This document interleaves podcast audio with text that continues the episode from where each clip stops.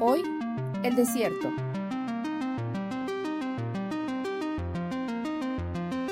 Yo soy Marta Cecilia Soto, por si estaban con el pendiente.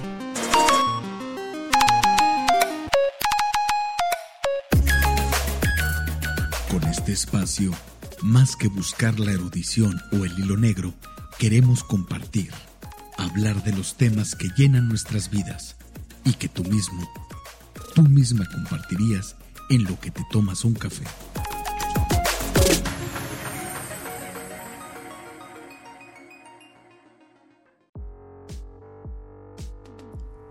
Hello chiquitines. Pues el día de hoy decidimos, bueno, yo lo decidí porque yo es mi prerrogativa y aquí en este espacio mando yo y se hace al final lo que yo diga porque a final de cuentas lo hago yo. Eh, de hablar, hablar de un tema que nos gusta mucho por el espacio, porque el espacio nos gusta mucho y geográficamente hablando, y ahorita van a saber de qué se trata, y porque aparte está en puerta el estreno de una película que nos emociona bastante. Creo yo que no a todo mundo, porque no todo el mundo es súper fan de, de esta saga, Dune. Y para empezar a hablar de esto, vamos a entrelazar un tema que nos es muy, que nos es muy local o muy regional, porque recientemente acabamos de llegar de Samalayuca. Yo tengo 43 años, salvo una pequeña temporada que viví en Puebla, pero tengo 43 años viviendo en Chihuahua y nunca en mi vida había ido así, estado ahí pisando con mis piecitos las arenas de Samalayuca, a pesar de que es un desierto mundialmente famoso, Iñaki Garrido Fritzi. Sí, hola. qué, rico estar de nuevo por aquí. Haber sido invitado nuevamente, ¿no? A, pues a platicar. Eh, también yo, la primera vez que, he estado en, en Samalayuca, yo no, llevo, yo no llevo este, casi 40 años viviendo en Chihuahua, llevo dos. Pero es curioso que una de mis grandes ilusiones eh, cuando llegué, Chihuahua es un, estado que pues que a la mayoría de la, que la mayoría de la gente pues no, no, no, no tiene idea de que es un estado que realmente tiene eh, pues aproximadamente todo el mundo sabe que hay desierto, ¿no? Eh, cuando uno dice desierto, muy poca gente entiende que decir desierto es entender un, eh, paisaje como el del Sertão del norte de Brasil, o un paisaje como el del semidesierto en Querétaro, o un paisaje como las dunas este, en Namibia o en Sudán, o, o, sea, o en Arabia. O sea, cuando uno dice desierto, uno, este, pues como que a veces no, se, no sabe bien, ¿no? O incluso en la por ejemplo, en la Ciudad de México hay un lugar que se llama El Desierto de los Leones, que es un, eh, un, convento muy bonito en la Sierra de, la Jusco. Este, y se llama desierto no porque sea un lugar árido, sin, sin precipitación y todo lo contrario, es un bosque muy bonito, es un, es un lugar donde hay agua, manantiales y demás, pero se le dice el desierto por esta idea un poco que el, el, tipo de monasterio que, había, que hay ahí era un monasterio pues como para irse a clausurar y estar alejado del mundo y estar en el desierto, ¿no? En donde no hay nadie. Pero bueno, regresando a, Chihuahua. De hecho, en la iglesia católica a los, a los retiros se les, en alguna, hay por ahí algunas cositas, algunas prácticas que le llaman desierto a irte de retiro. Ajá, seguramente, este, porque es, esa idea, ¿no? De alejarse de pues, del mundanal ruido. Pero bien curioso, porque el desierto chihuahuense, ya no hablemos de las dunas de Samalayuca en particular, el desierto chihuahuense es inmenso, inmenso. O sea, abarca cuántos estados de Estados Unidos y cuántos de México. Como cuatro y cuatro, como unos ocho estados de, los dos países. Eh, tengo entendido que lo que se conoce como el desierto de Chihuahua eh, oficialmente mm, debe de estar comenzando, no, no me crean mucho, pero debe estar comenzando en lo que es el norte de Durango y de San Luis Potosí y debe de estar llegando por lo menos hasta Arizona en los Estados Unidos. Y si no me equivoco, o sea, está seguro entre los tres más extensos del, mundo y también está entre los tres que tienen más biodiversidad. Así es, ajá. Este, bueno, eh, comentario, obviamente no soy este geógrafo, pero de Caminos a Malayuca me bajé la este la guía de la Semarnat, este texto que se conoce como la este como es, el programa de manejo del ah, área de protección de, de, de Samalayuca, de los médanos de Samalayuca. A cualquiera que le guste el lugar, le recomiendo que la baje. Está ahí en PDF en internet. Y es pues una publicación de la semana muy padre porque pues habla de la historia eh, geográfica, de la historia, digamos, humana del lugar.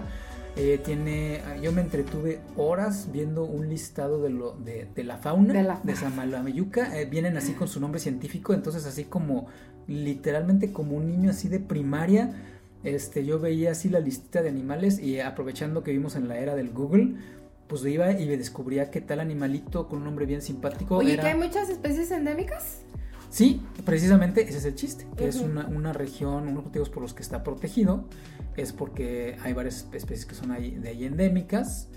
Eh, y además, pues se supone que es muy rica, ¿no? La fauna, o sea, hay desde musarañas hasta Pumas. En el camino para allá, no tan cerca de Samalayuca como a medio camino, o sea, como a dos horas de la ciudad de Chihuahua, no, nos tocó que se frenara la camioneta, porque un coyote estaba cruzando la, la carretera, que es muy raro ver coyotes de día. Pero pues bueno, este, este animalito pues algo, había estado haciendo ayer. Los coyotes siempre son... Andar desmañanado, pues, ¿no? Pues igual sí, porque la, excursión empieza a las 5 de la mañana. Ajá. Es de todos. Pero bueno, el, punto es que este... Pues que es un lugar muy especial. Y bueno, y estaba aclarando que pues, no, es para nada mi, mi especialidad personal. Pero te gusta mucho, o sea, tienes una fascinación especial por el desierto, ¿no? Sí, sí, sí, francamente. Yo, eh, por suerte, mi familia materna es de, Torreón. es, bueno, bien mi familia paterna, perdón, estaba pensando en la mamá de mi padre. Mi familia paterna es de Torreón y entonces, por ejemplo, eh, hablando del desierto de, Chihuahua, en Torreón, muy cerca de Torreón, como a una hora máximo, están lo que son las dunas de Bilbao, que no son tan imponentes ni tan áridas como las dunas de Samalayuca. ¿Y esas sí las conociste? Las, las conocí esas de niño. Ah. De niño. Y este, pero por lo que he visto, tienen como un poquito más de vegetación. Mm. en Samalayuca hay algunas dunas que deben de tener fácilmente unos 8 metros o más de altura, ¿no? Altura, sí. Este, riquísimas para correr y aventarte así algo así, sabiendo que vas a caer en blandito. Este, muy, muy, muy divertido eso. Y este, entonces también eso es, es, es importante, bueno, no importante, es, es interesante que dentro del desierto de Chihuahua hay varios sitios donde se acumula, donde hay arena, ¿no? Ajá. Este, en Samalayuca parece ser que lo que ayuda a que la arena no se vaya es que hay como una especie de combinación de corrientes de aire. Ok. Además de que son toneladas y toneladas y toneladas y toneladas de, arena. Oye, una arena muy finita, muy es como la de Cancún de plano. pero lo que te comentaba yo era que la arena de Cancún es calcárea y la arena de Samalayuca, pues no es calca. O bueno, quién sabe, porque, no, porque es silicato. Es, silicato. De hecho, ahí, este, por lo que estaba viendo, han tenido un poquito de presión porque es arena casi 100% pura de silicato. Y obviamente, eh, por ejemplo, la industria que produce vidrio. Ajá. o sea, ese tipo de Pero material. está hermosa la arena. Es este muy valioso, ¿no? Entonces, eh, eh, es un área protegida, no se puede sacar, extraer la arena. Por suerte. Federal, ¿eh? ok, delito federal. No se puede extraer la arena, obviamente pero este. Pero hay, hay quien ambiciona y que le encantaría sacarla, ¿no? O sea, sin, sin, pensarlo. Aparte tiene un color muy bonito, ¿no? Es blanca. La de Cancún es blanca porque es calcárea. Y luego, por ejemplo, hay arenas que son así como negras. En, Acapulco hay algunas partes donde hay arena negra o donde hay arena que es color camello. Y esta arena está como entre el beige y el casi blanco. Es una arena de un color muy, muy bonito, así, muy, clara. Y muy este, fina, finísima. finísima. Es impresionante tocarla y Pero no te quedas espolvoreado. Una cosa que me gustó es que no, se te queda como, como, hay ciertas, bueno, o sea, que a mí las playas no soy, o sea, yo no soy súper fan de la playa, o sea, el mar me parece una cosa hermosa y, verlo me parece precioso, pero estar como tirado en la arena de la playa no es como mi, mi fascinación más grande en el mundo. Y hay como la arena de mar, como está pegajosa por la humedad se te queda en la piel y sientes cómo te va quemando, o sea, como que este, la, misma arena ayuda a que el sol te queme más.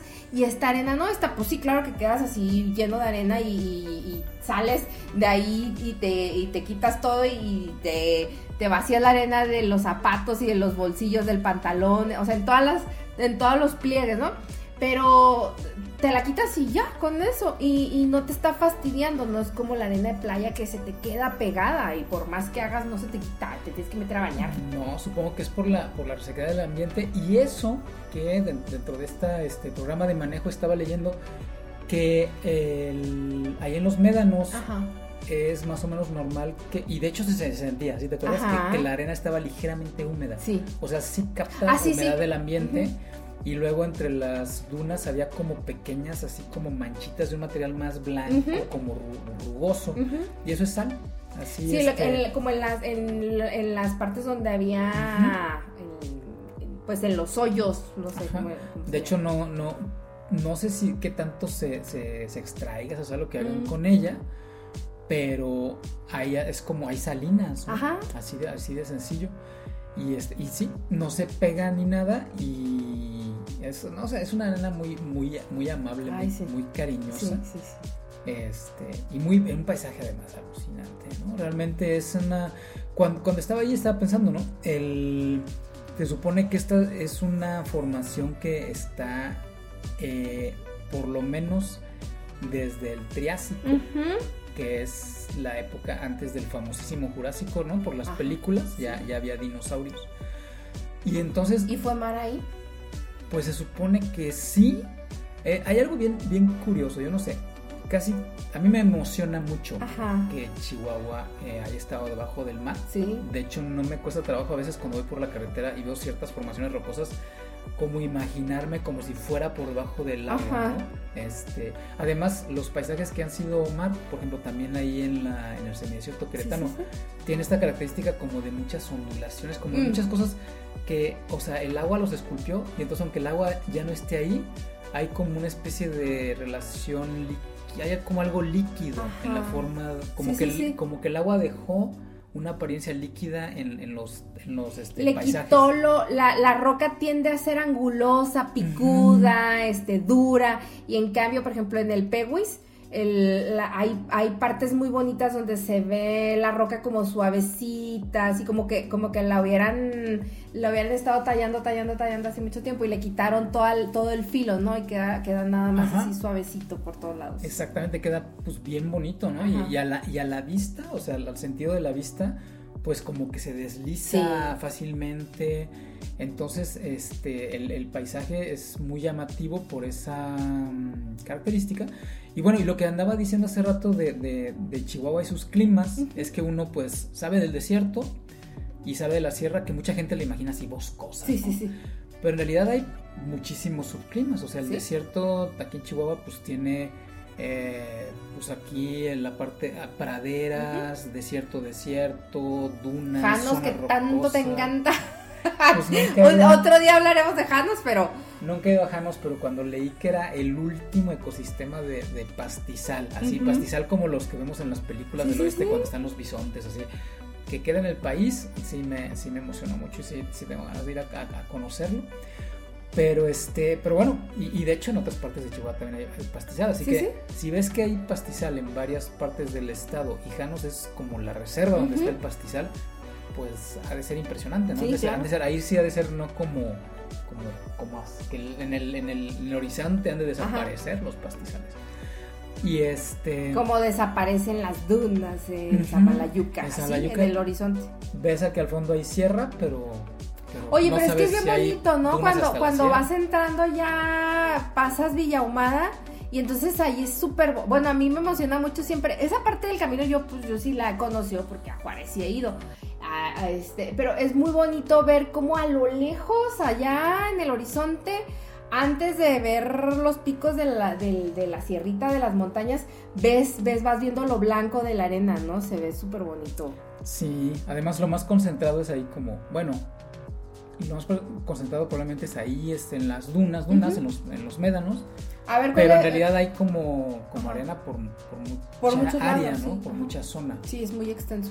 Sí, ¿qué me ibas a Ah, que el, es que hablamos mucho de dunas, dunas, dunas, pero como que es una palabra más gringa, ¿no? Luego aquí se usa más médanos, porque yo hasta en las postales, en, las... Um, en las postales que hay de Samalayuca, la palabra que he visto es la palabra médano. Si tú me comentaste que había una diferencia entre duna y un, entre una duna y un médano, a lo mejor nomás es el nombre o si tiene que ver algo ahí en cuestión de vegetación o de fauna o de qué. Pues lo que vi es que médano es una palabra en español para referirse o a donde hay muchas, este, o a donde están las dunas así como las dunas de Samalayuca, o a lugares donde en el mar, por ejemplo, la arena se sale del mar y deja así mm. como...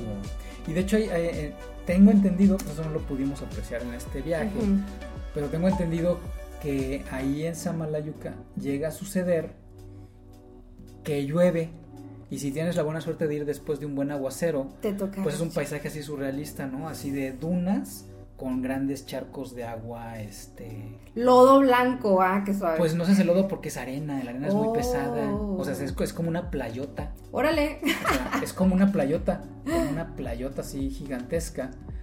Entonces, este, no sé cuánto tiempo tarda el agua en ser absorbida mm. y o sea, no sé, no sé qué tanta suerte tienes que tener Lo más probable es que es muy rápido, porque como es un, como es un, un clima muy seco, ah, pues nosotros ya viajamos prácticamente en otoño y si te fijaste, mm, aún así el sol estaba arrasador. Yo hubo un, cuando recién llegó la camioneta y que nos bajamos y cuando empezamos a caminar, porque para entrar a la parte de las dunas y hacer un poco de sandboarding, que yo la verdad ni siquiera hice el intento, este, mm, sentía que los ojos me calaban un montón. Si no hubiera sido porque traía mi, chal en la cabeza, que fue con lo que me tapé un poquito, yo creo que sí hubiera traído, se terminó con los ojos muy lastimados porque el sol es tremendo, porque aparte, pues estamos hablando de que la arena es muy blanca, refleja muchísimo los rayos del sol.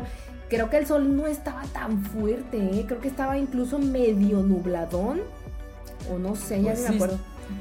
Pues sí, estaba. O sea, era un sol de otoño, era un sol de otoño.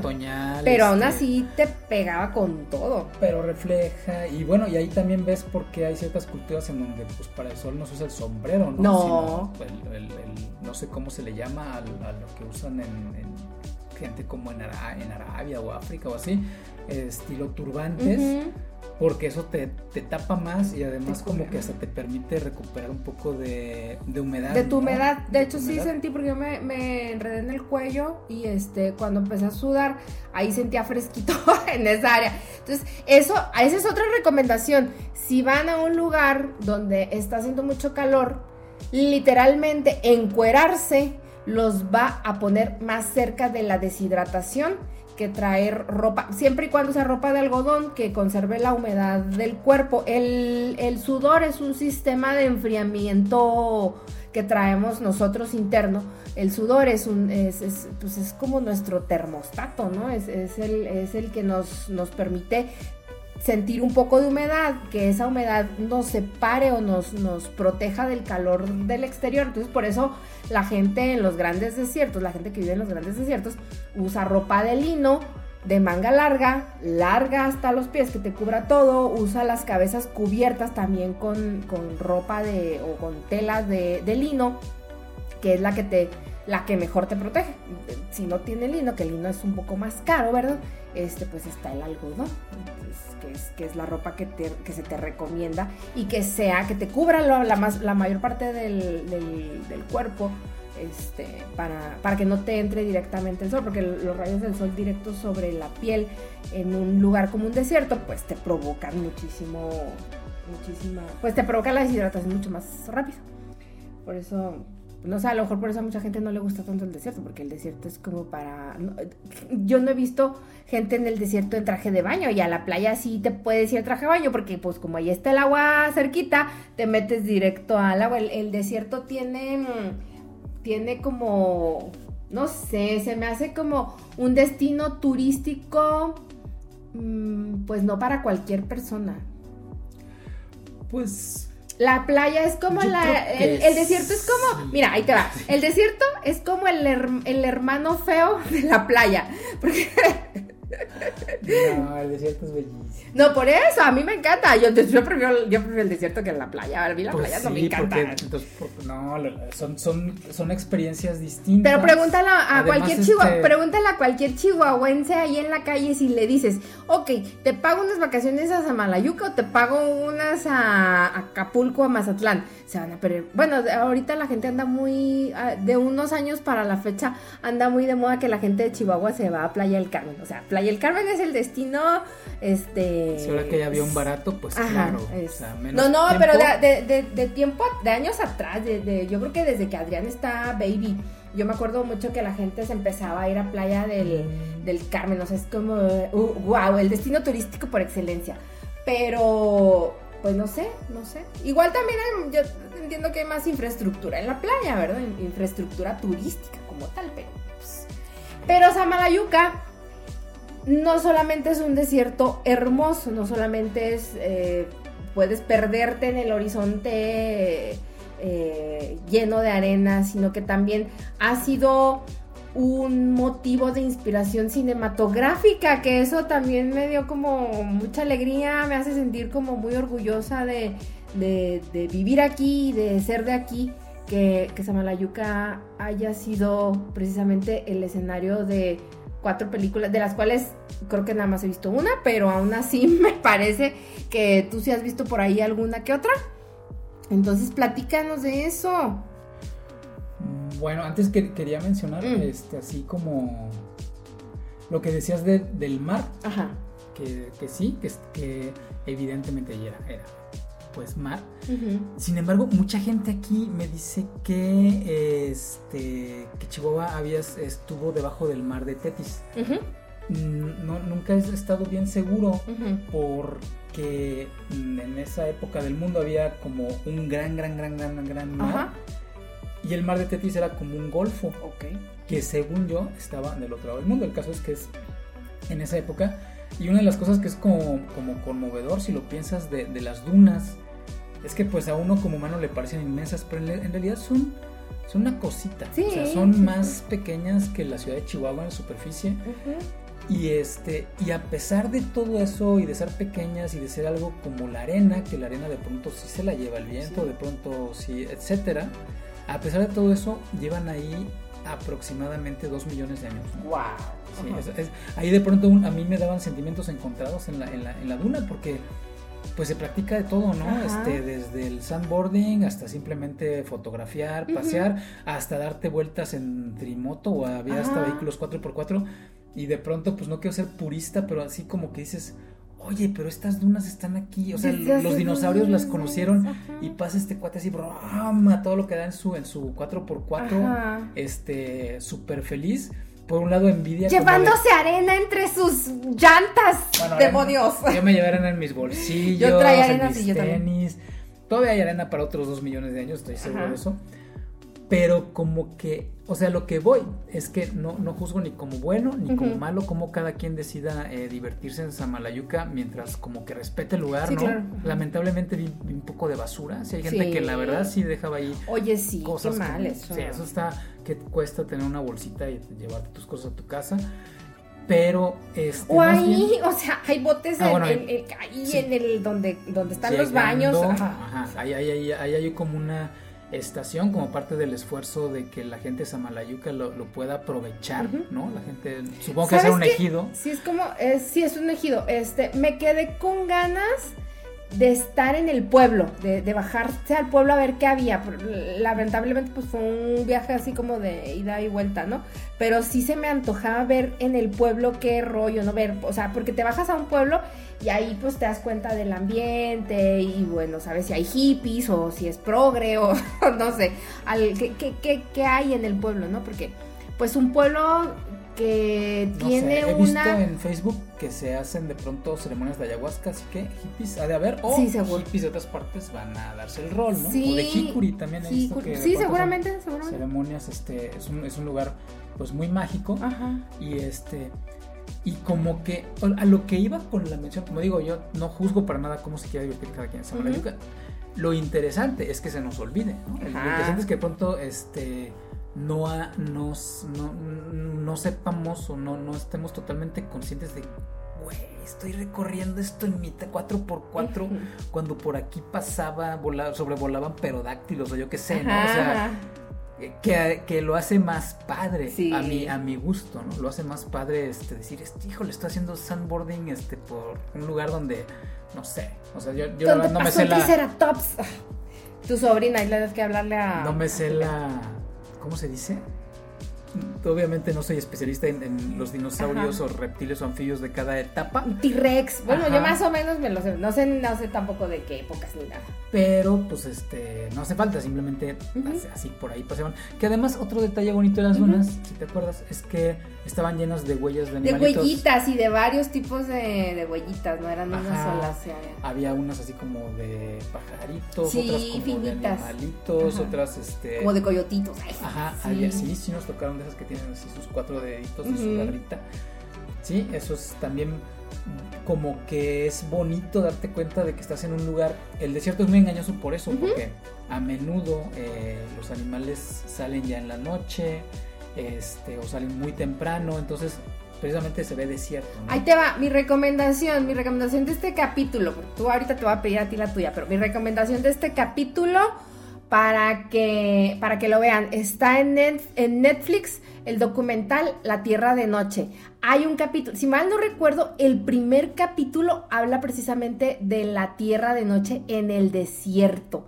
Y es una cosa hermosa y como dices tú, alucinante, porque te encuentras eh, que salen todo tipo de, de- de animalitos y que hacen todo tipo de cosas para conseguir alimento, para conseguir pareja, o sea, está precioso. Entonces yo sí recomiendo que vean ese documental, que lo vean todo, no nada más el capítulo que, que tiene que ver con el desierto de noche, pero ese capítulo es hermoso. Si son amantes del desierto, yo creo que lo van a disfrutar muchísimo. Ahora sí, a ver, venga, No, el pues no cine, el cine es Samalayuca. Porque aparte comentabas que son películas de culto, no son así como que cualquier tipo de películas. Pues yo diría que sí son de culto. Sí, por eso, no son cualquier tipo de Este, películas. A ver, pues sabemos que la, la- como la más este, vieja de las películas es ni más ni menos que del maestro Luis Buñuel.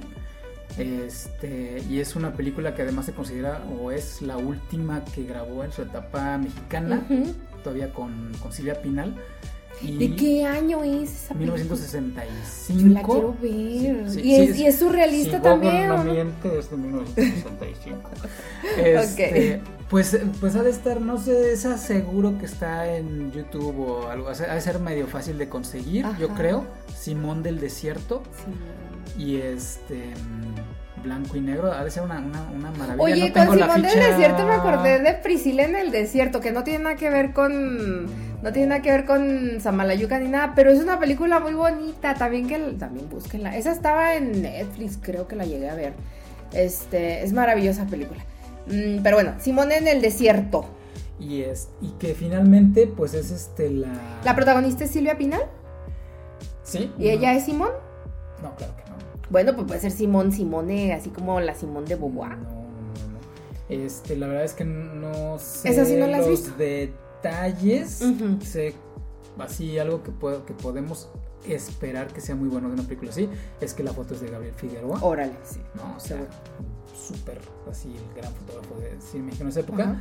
Y bueno, sus otros este, protagonistas. Posiblemente el el Simón sea Claudio Brook, posiblemente. Yo no puedo decir Oh, que qué estoy seguro de que sea. Este, no la he visto.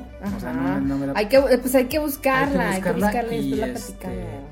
O sea, la razón por la que yo me acerqué sin saberlo siquiera Ajá. a enterarme de que había cine hecho en, en Samalayuca fue que soy muy fan de la novela de Frank Herbert de Dune y estoy muy emocionado como muchísima gente en el mundo con que se va a estrenar la versión ahora de Denis Villeneuve el director de, de otras películas, este, pues tal vez la más, este, la que más gente haya visto haya sido Blade Runner 2049, Ujú.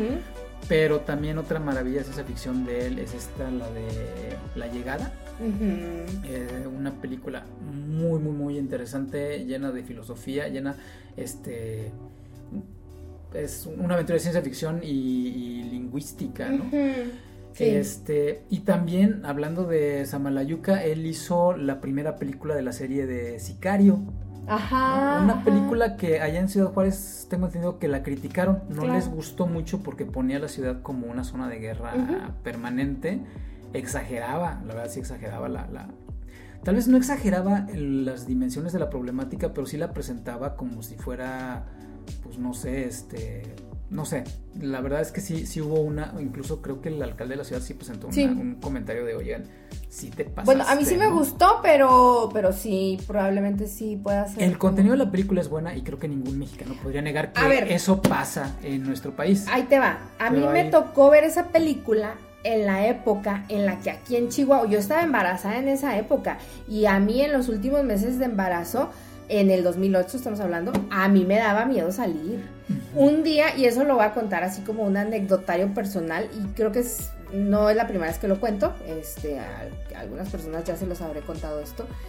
Un día iba yo saliendo, ya, ya en mis últimos, en mis últimas semanas de embarazo, estaba en el hospital porque te mandan a hacer una prueba que le dicen así como vulgarmente sin estrés, que en esa, en esa prueba te monitorean eh, los latidos del corazón de tu baby, ya casi como estando en la, en la semana número 39, 40, 38, 39, 40, ya para casi parir. Yo ya tenía, mm, como yo era una paciente de perinatología por, por las cuestiones de... Les voy a dar toda la información acerca de mi vida, pero ok. Este, fue una paciente que estuve en revisión, digamos, mm, pues así como con un perinatólogo por, por la tiroides. Entonces yo tenía que estar pues como muy vigilada y muy controlada. Entonces a mí me programaron el, parto. Yo tuve a mi bebé de parto natural, pero, pero te lo programan, te hacen, se llama eh, indu- condu- inductoconducción, no me acuerdo cómo, el es que te inducen el parto y es parto natural. Entonces, eh, cuando ya te programan esa, el parto inducido, durante una semana, durante la semana previa, tienes que estar yendo al hospital todos los días para que te monitoreen el corazón del baby y para ver si tú, si tú, si ya estás dilatando, para, o sea, todo, todo te, te, te chequean. Entonces, pues tú tienes que tener eso para que te digan a ver si no hay ningún problema. Y yo me acuerdo que ahí te dicen, es que tienes que ir, este, tienes que desayunar, si no, llévate lonche, porque aquí puedes pasar horas hasta que te toque pasar, o sea, ahí vas desde la mañana y sales hasta que te hagan ese, ese, esa prueba que dura un ratito. Dura creo que 20 minutos, pero pues esos 20 minutos, no sé, o sea, pueden durar mucho y aparte si la máquina no registra o algo, te tienen que regresar otra vez. El caso es que esa prueba es muy importante para el parto, mm, para, pues, para prevenir algún problema durante el momento en el que estés teniendo a tu bebé. Entonces, un día, uno de esos días, yo fui y, este, y se me ocurrió ir sola. Entonces salí, era verano, y mi hijo nació en julio, era así en pleno verano, salí a las 8 de la noche y estaba el sol en Chihuahua, pues se mete muy tarde, todavía había muchísima luz, pero de verdad que salí y todo el centro, desde la calle 33, que es donde está el hospital, hasta el mero centro de la ciudad, o sea, hasta el Palacio de Gobierno, solo.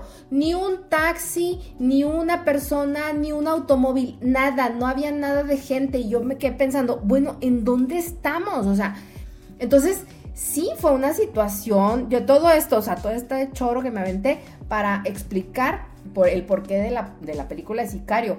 Si era un, era hechos reales. A mí me tocó escuchar atrás de mi casa, eh, este, me tocó escuchar balaceras con armas largas, o sea, no, y, como vivo cerca del periférico de la juventud, también me tocó escuchar patrullas y balaceras. Y, entonces, aquí en Chihuahua, ahora imagínate en Juárez, entonces no era como, sí fue a lo mejor algo que, que ayudó a que la gente tuviera una imagen súper negativa de Juárez, eso no lo niego, pero la verdad es que sí estaba muy cercana a la realidad. Sí, no, no, no, no lo vamos a, negar. Este, de hecho, investigando un poco ahí, viendo así datos para, para esta charla, estaba viendo que incluso hace unos años la BBC en español tiene un artículo muy simpático que dice algo así como los médanos de Samalayuca, este, maravilla turística natural, eh, y decía algo así como de difícil acceso, algo así. Ah. Yo me quedé como, ¿difícil acceso? ¿De dónde? y precisamente decía eso, que aunque está a 60 kilómetros de la frontera México-Estados Unidos, por la preocupación del mm. crimen organizado, este, no había turismo. Pero lo chistoso es que, bueno, por lo menos lo que vimos ahorita, que las cosas han cambiado un poco, pues es que había a, las 9 de la mañana ya había, ya había gente. Ya había mucha gente y estaba llegando, estaba llegando, estaba llegando. Este, pero bueno, entonces el director, eh, Villeneuve, ha, trabajado en el norte de México, ha trabajado ahí en, este, en Ciudad Juárez. Eh, es una buena película ese sicario, la verdad sí, sí, es recomendable, eh, entre otras cosas por el como dilema ético que mete, ¿no? De hasta dónde se puede llegar, hasta dónde está... Yo precisamente cuando llegué a Chihuahua participé en... Este, conferencias ahí de estudiantes de la, de la, de la, filosofía. Y mi ponencia fue sobre biopolítica y sicario. Y justamente confrontaba al personaje que hace Vinicio del Toro con el personaje que hace este Emily Blunt. Ajá. ¿No? Que pues Benicio del Toro es el asesino y es oscuro y este tiene clara que su misión es acabar con esta gente como de lugar. Y Emily Blunt, en cambio, representa pues el, el, dilema ético, ¿no? De no transformarte en, el enemigo, de... Es, es, interesante, en esa película es muy interesante, incluso hablando como de cuestiones hasta de género, ver cómo representa ella una, una forma de ver el deber, la justicia, este, incluso la protección de la gente, y cómo Vinicio del Toro como aspecto masculino representa otra totalmente distinta, ¿no? Como, no sé. Y este, bueno, y entonces, em, pues como soy muy fanático de Dion, regresando totalmente a Dion, eh, pues estoy en un grupito ahí de Facebook de gente que está esperando la película. Y luego de hacer el viaje a, a Los Médanos, ahí pues contigo y con Adrián, pues yo bien orgulloso subí mis fotos y le puse ahí, oigan, ¿quién más vive cerca de un lugar donde haya dunas como las Yo sí, yo sí. Y ahí subí mis fotos y nuestras fotos, todo. Y entre los comentarios alguien dijo, ah, Samalayuca, ahí se filmó en el Y era una persona de habla inglesa, ¿no? Ni siquiera era una persona. El grupo en el que estoy es de, de, habla inglesa. En el 84, David Lynch filma su versión de Dune ahí este, en, en Los Médanos, ¿no? Este, que por cierto, estaba viendo que médano es una palabra que viene del árabe y lo que ah. quiere decir es una extensión de terreno. Este, ahí en el, y de hecho en el, incluso en el libro, en, el, por decirlo así, en el libro de, de Dune, eh, la forma de hablar del desierto es pues la de la geografía, digamos, las que más se usan en, geografía. Y por ejemplo, entonces todo eso, pues por razones obvias de la influencia del árabe en la lengua española, ¿no? Y pues todo lo que son los desiertos Sahara, Arabia, etcétera eh, vas a ver que todo tiene, que muchas cosas van a tener orígenes este, árabes. Árabes, sí. O sea, médano viene de este, totalmente del árabe, de otra palabra que es así como madán o meidán, algo así. Y luego la palabra correcta para referirse así una gran extensión de, dunas es erg. Órale. Que también en, el libro se menciona como erg. Y ahorita no acuerdo, pero estas concentraciones como de salinas tienen también, o sea, esas palabras vienen del árabe al, castellano. no me acuerdo, eso, también es como bonito, sí, Muy bonito. Y este, y bueno, y un comentario fue que, ah, pues es que ahí se filmó la película de David Lynch, ¿no? Ajá. Una película que se filmó aquí en Samalayuca y en los estudios Churubusco en la Ciudad de México.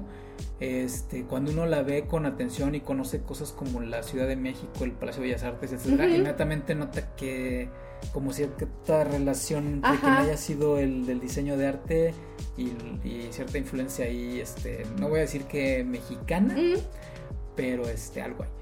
Y entonces pues ya me puse a, investigar un poco más y investigando fue que, que, descubrí esto de que estaban, que ahí se grabó este, el Dune de, David, Lynch, la de Simón del Desierto de Buñuel, este el topo de Alejandro Jodorowsky, que, además qué chistoso, las cosas se relacionan porque Alejandro Jodorowsky tuvo un proyecto propio que quiso grabar este una película de dunas. Jodorowsky me pero Jodorowsky es un negópata impresionante, entonces quería hacer una película que, eh, o sea, que iba a durar aproximadamente 6 u 8 horas. Según él. Eh, según él, y en donde el personaje principal iba a ser su hijo.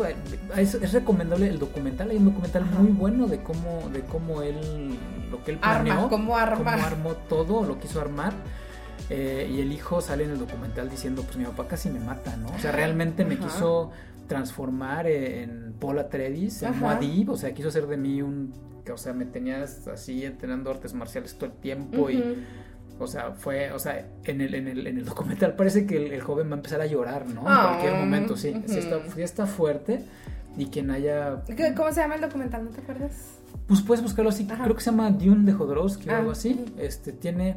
De ese documental, eh, una de las cosas más interesantes para mi gusto es que pues él juntó un equipo, ¿no? Por ejemplo, para el diseño de arte trabajó con este Giro, con, con Moebius, eh, trabajó con otras personas que no recuerdo los nombres, la verdad. Pero luego, eh, clásicos de ciencia ficción ya de los 80s, 90s, como Alien o La Guerra de las Galaxias o así, resulta que mucha gente de, eso, de ese, de ese Fue para allá. Ajá. O sea, no, no voy a. No lo o sea, juntó un equipo bueno. Claro, claro. Pues juntó gente que. Y al final no. Si te acuerdas, ¿por qué no se armó? Por imposible. imposible por muchas cosas. Incluso, por ejemplo Hoy en día la trilogía de El Señor de los Anillos de Jackson pues dura como creo que o sea son todas de dos horas y cacho, o sea, durar fácilmente siete horas, ocho. Claro, hoy en día estamos, el público hoy en día está acostumbrado. Ahorita esta película, la de Viña eh, Dune, se espera que también el primer libro, nada más el primer libro, se eche como dos películas o tres. Ajá, sí. O sea, la, el público... Simplemente El Hobbit, que es un, es un libro bien chiquitito, lo, lo, o sea, los guionistas trabajaron para extender... Sí, claro, ya estaba engolosinado, pero igual, igual, o sea engolosinado y pues obviamente es pues, una adicción, ¿no? Si te sí, claro. si algo que puedes hacer en una película de tres horas lo haces en tres películas de dos, pues ya vendes Ay, es lo mismo que le pasó a la Guerra de las Galaxias. Me van a disculpar todos, pero como este es mi prerrogativa y este es mi micrófono y es mi grabadora, lo voy a decir. Las únicas tres películas, o bueno, las que en mi opinión vale la pena ver, son las, los, los capítulos 4, 5 y 6. Si no ven el resto, no pasa absolutamente nada.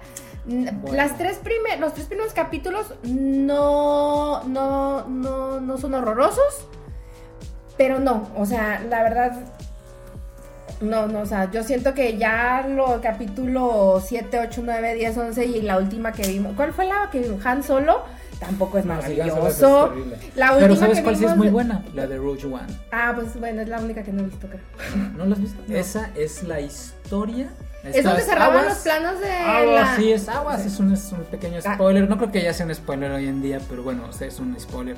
Es la historia de cómo consiguen los planos de la, de la Estrella de la Muerte. Y es la verdad. Es, la mejor que sacaron de esta. Pues yo creo que hasta en cierto sentido, si nos vamos al guion, puede ser hasta mejorcito un poquito que. ya ni sé cuáles, si los originales eran el 2, el 3 y el 4 o el 5, el 6 el 7. los originales, o las primeras, las primeras que sacaron fueron 4, 5 y 6. 4, 5 y 6, ok. A mí ese guion de Rush One me parece como historia humana y de aventuras y todo, posiblemente uno de los más, o el más interesante. Es muy, muy divertida la, la, 4, 5 y 6, es muy divertido y, pues tiene clásicos para nosotros como Yo soy tu padre. O sea, y, aparte están viejísimas, o sea, y aparte me, me encanta porque se estrenaron en el año en el que yo nací, bueno, no sé, o sea, yo les voy a tener como un cariño especial. A mí si me preguntas Guerra de las Galaxias, yo inmediatamente regreso a, a, a Leia, bueno, Leia, a, a, Luke, a Han Solo, que también tiene su, su, planeta de arena, que es Tatooine. Ah, sí, de hecho, en una de las fotos que nos tomamos parece que estamos en... Solo que Tatooine, Tatooine. Eso, Tatooine, eso se, perdón, Tatooine, que eso se, esa se grabó, si no me equivoco, en, en Medio Oriente. Sí, creo que sí. Ahí, y de hecho ahí sigue el set y es... Ah, este, que puede ser alucinante pasar por pues, quién sabe qué tan bien cuidado esté, no lo sé. Pero bueno, entonces, este, pues por estar ahí en ese grupo de Facebook, me enteré de, que Samalayuca era el lugar donde se grabó la película de, David Lynch. Y de ahí me fui enterando de las otras películas. La otra película que no hemos dicho, este, que se filmó ahí en Samalayuca, esa fue en el 84. Y la verdad que este, pues sí nos dio risa cuando vimos cuál era, ¿no? Porque es Conan el Destructor, con el Schwarzenegger. Con Schwarzenegger. Sí, sí, un peliculón ahí de así de buenas. Este... Pues también es de culto, todas las de Conan del Schwarzenegger. Las Schwarzenegger, sí, ya las, las nuevas, justamente estaban contando que la, la, última que vi, o sea, era como Conan en bonito, y así como, a ver, ¿cómo que Conan en bonito? Sí, pues, Conan es un brutito. Sí, es un bruto. por eso lo queremos. Salvaje, exacto. ¿no? Un bruto con su corazoncito. Sí, claro, es, queda completamente claro que tenía su este, corazón. Pero bueno, pues cuatro, cuatro películas más este, que se han filmado aquí en Chihuahua. No me sé toda la no me sé cuántas más están hechas en Chihuahua, hay muy buenos. En este, Chihuahua sí, en Chihuahua sí hay bastantes. Pero pues, cuatro años en Malayuca no está nada mal, este, a lo largo pues de tres décadas, de los 60, 70, 80, cuatro, ¿no? 90. Este, no, no hay este. No hay pero que valga. No, claro que no. Pues ahorita viene ya la, la, la que. La de. La nueva. Que el público está muy emocionado. Está esperándola pues con ansias. Eh, Sobre todo después. De arte yo digo que por muchas causas, es como un tiempo coyuntural. Ahorita me platicas de, de, de todas las cuestiones de la producción pero es, una, es un tiempo coyuntural. Primero que nada, porque venimos de una pandemia que ha durado muchísimo, los cines han estado cerrados durante muchos meses. Este, muchas de las películas que nosotros vimos anunciadas en el cine, más o menos en febrero, se, tuvieron que empezar a estrenar en, en, los streams, en los sistemas de en el Amazon, en el Netflix, en HBO, pues para que se estrenaran. Pero tengo entendido, según comentabas, eh, Dune no la quieren estrenar en sistema de stream. Hasta donde yo he entendido, no, y no, no, se, no. No, no, no, no, no. o sea, hay, películas que tienen que esperar. Pues de hecho, hoy vamos a ir a ver esta de Tenet, ¿no? Este, dirigida por Christopher Nolan que también, eh, bueno, perdón la salidota de tema, pero pues había que esperarse a que salga en cine esta película porque además tengo entendido que tiene un juego con las cámaras, como trabaja con el, con el tiempo, trabaja con, con, algo así como, como el tiempo. Hicieron un juego de cámaras así rarísimo, no lo sé, pues luego de verla tal vez lo, un día lo platiquemos. Ajá. Pero bueno, entonces hay películas pues que no que no íbamos a ver en, este en, streaming, la verdad, y, algo como, como Dune, que además este, visto, bueno, salió hace unas semanas por fin el tráiler, ¿no? La gente lo estaba esperando y como si fuera ya la película. Este. Y... y... ya estaba terminada de filmar y todo. Eh... Tengo entendido que sí, que ya estaba en ya postproducción. Ya nada más estaba en postproducción. Este... Y decías del diseño de arte que te interrumpí. No, no, pues nada más es un súper gran, eh, súper buen diseño de arte. O sea, es, un poco lo, interesante, ¿no? Eh, cuando se rehacen obras, ¿no? Eh, pues tienes la oportunidad de aprender de lo que se hacía antes y también tienes la oportunidad como no es solamente el CGI y otra las posibilidades tecnológicas de, hacer, sino que nuestras propias tecnologías ya cambiaron. Entonces ya, ya, podemos como en el universo de, de, Dune, una de las cosas que sucede es algo que se llama el yihad butleriano. Que es que hubo una gran rebelión contra las máquinas pensantes. Entonces, es obviamente un universo donde no ha de haber muchas cosas que para nosotros son así como cotidianas y normales, como celulares y computadoras y quién sabe cómo le hacen para tener estas tecnologías. Ellos tienen tecnologías súper avanzadas. Pero este, para ciertas cosas recurren a los mentats, que son este, seres humanos preparados específicamente para funcionar como computadoras para viajar en el tiempo precisamente ese es el, tema de, la historia, ¿no? que, la especie, la especie es este una sustancia que eh, supuestamente, ahorita no creo cómo se llama el aparato, pero lo, inventan la máquina que puede doblar el tiempo para viajar por el universo. Pero el problema es que es una cosa tal, doblar el tiempo y viajar por el, por el universo, que aunque... Que tenían que consumir la especie. Espera, más o menos. No. Lo que sucede es que aunque la máquina podía doblar el espacio, saber a dónde ibas a caer ah, era el problema. Ah, ok, sí, sí, sí. Entonces, con la especie descubren que puedes este, tener pre, preeminencia, precognición, precognición, precognición y que entonces pero aguas, porque tienes que haber estado consumiendo la especie por una larga, además la especie te hace longevo por, por casi, casi, no sé, décadas o siglos. Incluso los que consumen la especie son los navegadores los navegantes. deformes, ¿no? Que se vuelven como anfibios, lo describen como anfibios. Yo, yo pues en la película como de lagartijas. no me acuerdo de la, de la del, en el libro navegantes. En el libro los sí, pero, pero yo no sé, tengo que lo, lo leí hace 20 años, entonces no me acuerdo pero yo tengo la idea de que se, se, iban transformando y se volvían así medio anfibiescos. Así. Sí, porque precisamente terminan viviendo en un entorno donde estaban, este, como que se atrofiaban todas sus facultades, excepto la del, la del viaje. Sí, sí, es mental nada más. Pero sin ellos, pues no puedes viajar por el universo. Entonces, obviamente, este, en ese momento este, Frank Herbert está haciendo un guiño a la importancia del petróleo y en, cuando él escribió, que es 1965... 64, creo. O 4, este, pues es, es, es, un momento en el que además este, el petróleo casi que está usando de Medio, de medio Oriente, ¿no? de las grandes crisis que hubo allá. Entonces es lógico que haya escogido el, el, paisaje del desierto, porque además es muy contundente cuando realmente pues en México, por ejemplo, pues cometimos el error, yo diría, de que dijimos, ah, el petróleo está ahí, ¿no? Este, saquemos y vamos del petróleo y, este, sin considerarme especialista en economía, historia de la economía mexicana, pues se le apostó a lo fácil, ¿no? Ah, pues el petróleo, o sea, no es que no se desarrollaron otras áreas del país, pero se pudieron haber desarrollado al parejo o incluso se pudieron haber desarrollado más. Hay países que también tienen mucho petróleo que no dejan de estar muy desarrollados en otras de sus áreas, ¿no? Este, México, el gobierno pues, le apostó a esa alcancía. Y este, pero, pero México es un país rico. Sí. ¿no? En cambio, pues ahí en, en, la península arábica, pues solamente petróleo y dátiles. y pues de dátiles no vas a mantener una. Ahorita son muy listos y están pasándose rapidísimo a, la, a las tecnologías. A las tecnologías, sí. no, o sea, no, no, se quedan nada dormidos. De hecho, este año salió la primera este, misión espacial saudí árabe, me parece, a, Marte. Creo que sí es Arabia Saudita. O sea, el punto es de, que fue de ahí, de la península arábiga, y fue la y, y este, sí fue hace unos dos o tres meses.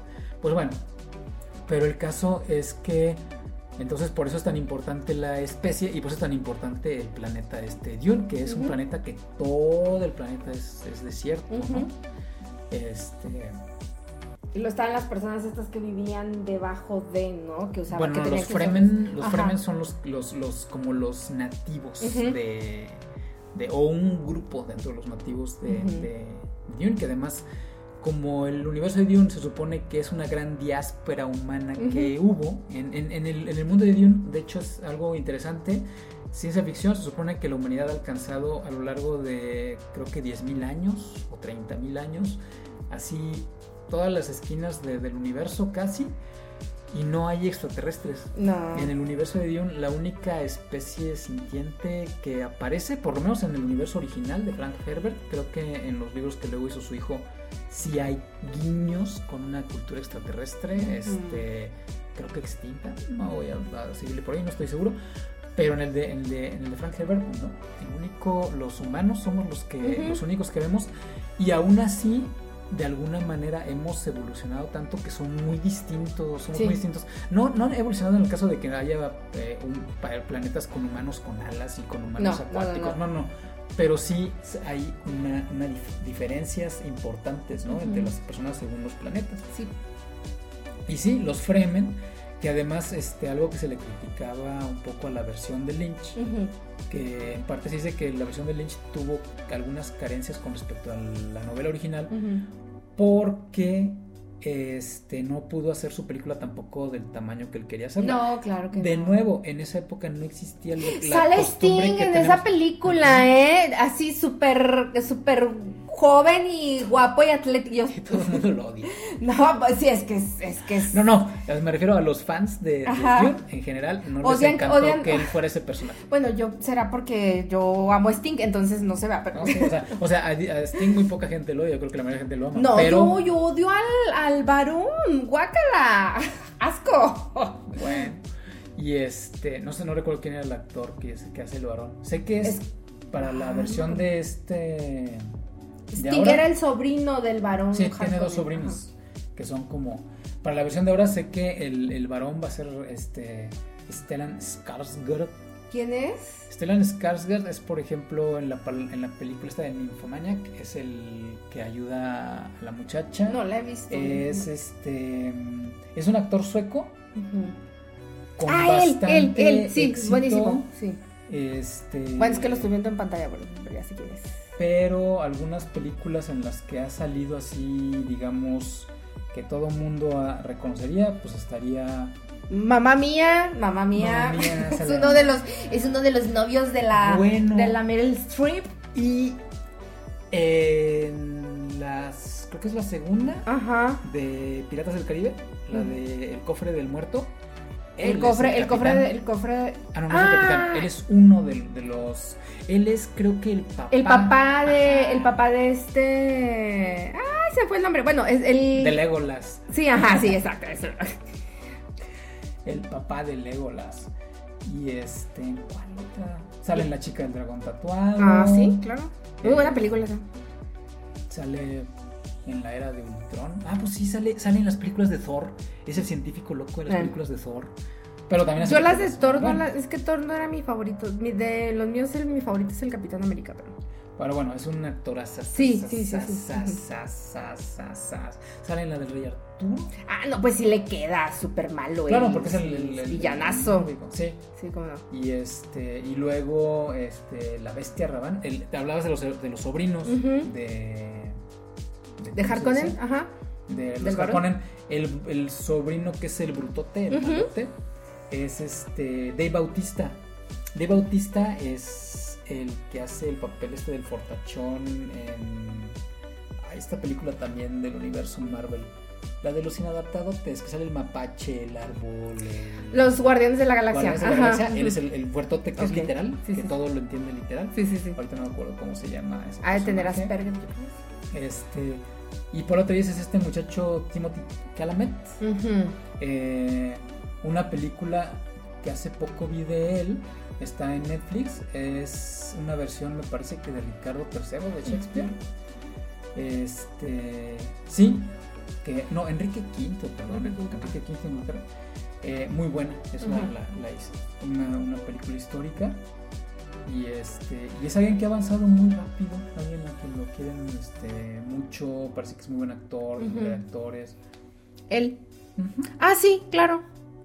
Él fue Oscar en. No me acuerdo qué película hace. No, no, no. No. salen mujercitas. Sí sale, no, pero este. mm, eh, Chala, es que Chalamet, Chalamet lo pronuncian. Yo, lo- yo he escuchado que lo pronuncian así, pero no sé. El. ¿Qué películas? ¿Qué películas? A ver, una que haya. ¿Crees que no me acuerdo en cuál fue en la que ganó un Oscar? Mm, Call Me By Your Name. Llámame por tu nombre. Creo que en, en esa fue en la que sacó Oscar. Que es una película. No la he visto, la recomiendan. Este. Medio cursi algún, pues, en- para algunos, sí, bueno, no sé, pero. Es bueno, el protagonista. Es el el, Oscar, él no. él, él, él, él, a él le dieron Oscar. según recuerdo. O estuvo nominado por lo menos. Nominado, pues, sí. No, pero creo que sí sacó Oscar, ¿eh? Bueno, hay que, hay que buscarlo, pero... ¿No? Bueno, pero estuvo nominado. Pero es muy joven, sumamente joven. súper Nació en, el, eh, nació en el 97, Entonces 95. es centennial, ya ni siquiera es millennial, Sí, es no, centennial. Bueno, los, 95, yo, yo, 20. yo, tengo, yo tengo confianza que los centennials eh, redimirán al mundo. Y este, bueno, pero el caso es que viene esa película, se ve que va a estar. Todo el mundo está esperando con, mucha, con muchas ansias de que nos gustan esos géneros y esos temas. Esta vez la filmaron en Jordania, que pues tiene unos ergs un poquito más grandes Sí, que claro. la yuca, como que en la mitad del país. Y este. Y bueno, pues es, es este. Una de las cosas que, que- que estamos esperando. Ay, que ya pase un poquito más de, del COVID para, para poderla de- disfrutar, ¿no? Eh, Y pues nada, entonces tú recomiendas, bueno, pero ahorita no, ahorita no podemos recomendar, salvo lo que hemos estado hablando de, de Dune, que cuando salga pues vayan a verla. Ahorita en todo caso lo que podemos recomendarle es que vayan leyendo los libros, ¿no? ¿Cuál es el, el primero? ¿Así se llama el Dune? primero es Dune. Dune, tal El cual. primero es Dune. Entonces- Este, sí, lo- sí es. No, aparte es muy recomendable porque es. O sea, Dune es un clásico así de antropología, Ajá, ajá. de ecología, eh, de historia, de. O sea, es realmente una. una incluso, ah, hablando de eso, una de, la- de las cosas que tiene a la gente muy alborotada con la película de, de Villeneuve es que hay un personaje que se llama Keynes, que es como el antropólogo y el ecólogo, me Ujú, parece, oficial de- del imperio, del Sí. emperador. Eh, en la novela es el papá de Chani, que más adelante será la pareja oficial de, de Leto Atreides, de Muad'Dib. Y para esta serie, el, el director decidió cambiarle de género. Y va a ser mujer. Va a ser una mujer, eh, va a ser una actriz, este, además, este, ¿cómo se dice? Eh, a- a- a- además es este afro, creo que ni, ni siquiera Afroamericana. sino africana, africana. ¿Quién será? Sharon Duncan Brewster se llama. Órale. Este, o sea, no estoy seguro, sé, sé que es. Y pues ha habido mucho relajo, ¿no? Ajá. Alrededor de si estuvo bien, estuvo mal, no sé qué. Ella es una estupendísima actriz. Eh, sirve un poco para que no suceda como sucedió con El Señor de los Anillos, que por el momento en que se escribió y todo eso, pues, pues por ejemplo, en El Hobbit no hay más Mujeres. que un personaje de mujer, ¿no? Entonces, a- aunque en el universo de Frank Herbert están las Bene Gesserit, Ajá. está... Ah, son muy buenos personajes. A mí me encantan esos Y personajes. está también Chani, Ajá. y está también este, la hija de- del emperador, que Ajá. también cumple su, su papel. O sea, y más adelante a lo largo de la serie está, ahorita no me acuerdo cómo se llama, la hermana menor de Leto. Pero bueno, aunque no faltan personajes, pues parece que, a ver, este, que esta decisión de, de cambiarle de género, pues es un poquito así, suena chistoso, pero como estas cuotas de género, como que le lo logró. Eh, hay mucha Hay cuotas de género suaves que se cumplen padre, que no afectan a la historia, que no se ven forzadas, que puede ser que sí sean cuotas de género, pero que, que, que quedan, o sea, que, que eh, afortunadamente quedan. Aquí pues no sabemos. o sea, Hay no quien sabemos. defiende que el cambio queda porque Elliot Keynes en el libro, una de las papeles que tiene es que es el antropólogo que está logrando que los Fremen, eh, los Fremen eh, pues son un país, un, un, eh, pueblo colonizado, ajá. este, en algún momento hasta los este, Harkonnen los cazaban por diversión, así este... Y eh, Elliot Keynes está ayudándoles como a, pues ahora sí que a modernizar su Sí. cultura y a prepararse, pues una tecnología, en ese momento ya hay una tecnología con la que puedes incluso tener este, satélites que puedan modificar el clima de un planeta, Ujú. etcétera, y que algún día, por lo menos algunas partes de Dune sean verdes y así, ¿no? Es como una fantasía así totalmente de la, de la Tierra prometida, una profecía además que hay. Entonces, hay quien defiende que el personaje de, de este Deliet, que lo haga una mujer, no afecta tanto el, el hecho de, que, de, que el original haya sido hombre y que además va bien con este rol como de... Revolucionario. Pues como de, de, llevar a los Fremen y de hacer eh, alianzas con los Fremen para que como estar del lado de los Fremen, ¿no? Como que le queda un poquito bien así desde el punto de así de contemplar lo femenino así como más anticolonialista. Quien, no, quien, quien cuida, quien, quien protege, ah, quien mm. ¿no? Como, como madre, digamos, ¿no? Este, hay quien ve el, pequeños problemas, por ejemplo, obviamente la, la, cultura Fremen tiene, aunque son guerreros y guerreras y tienen muchas cosas así como al mismo tiempo, este, hay quien ve pues que la cultura Fremen tiene también su lado muy como femenino y que entonces este personaje de Chani, este, si hubiera crecido no con mamá Fremen, sino con papá Fremen, quién sabe qué relación hubiera tenido hacia su cultura desde ese punto de vista. Este, también eh, la cultura Fremen es un poco machista, la verdad. Entonces también quién sabe cómo hubieran recibido a un científico que hubiera sido mujer en lugar de hombre para establecer las alianzas cuando en realidad eh, eh, tienen mucho este los Fremen hasta donde recuerdo que son una cultura donde hay personajes con mucho poder femeninos y personajes con mucho poder masculinos, pero generalmente quienes dirigen los, son los hombres. Ajá, quienes dirigen a, su grupo como a su tribu. Seguramente los, los, serán los estratégicos y las mujeres serán como pues más la, la clásica matriarca que cuida del, del, yo no me acuerdo, ¿eh? Pues es que en el, en el hay una ceremonia entre los Fremen que, bueno, y de hecho creo que las Bene Gesserit la hacen, pero de seguro las mujeres Fremen la hacen, tienen como una especie de Bene Gesserit local, ¿no? Es una, es una gran como sacerdotisa. Sacerdotisa, ajá.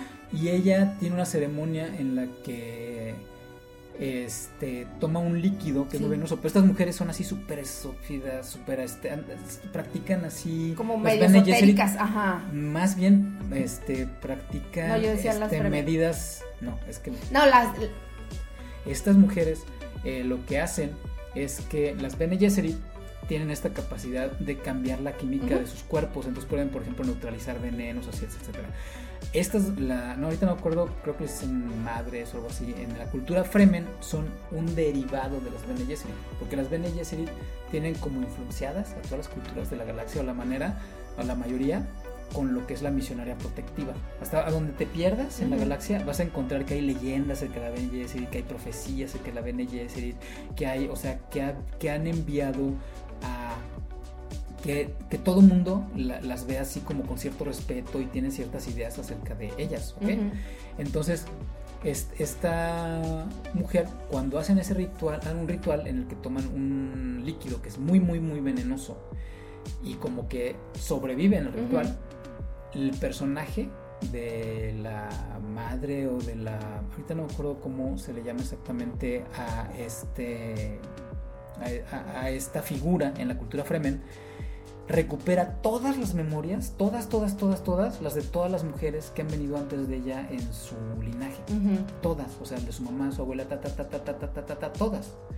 Y entonces, este, eso es algo que haría una mujer femenina en su cultura, y de hecho Chani lo hace en un momento dado, Entonces, por eso digo que desde el punto de vista de este, la cultura Fremen y lo que es masculino, lo que es femenino, podría, si eres muy purista y muy enfocado a, como la presentan en los libros, que sí hay es como que hay algunos puntos en los que el Eliot eh, como hombre queda más lógico, queda más coherente que el Eliot que cambió de, que, la, que, la, que escogió Villeneuve, que es este que, el swap, gender, que se dice.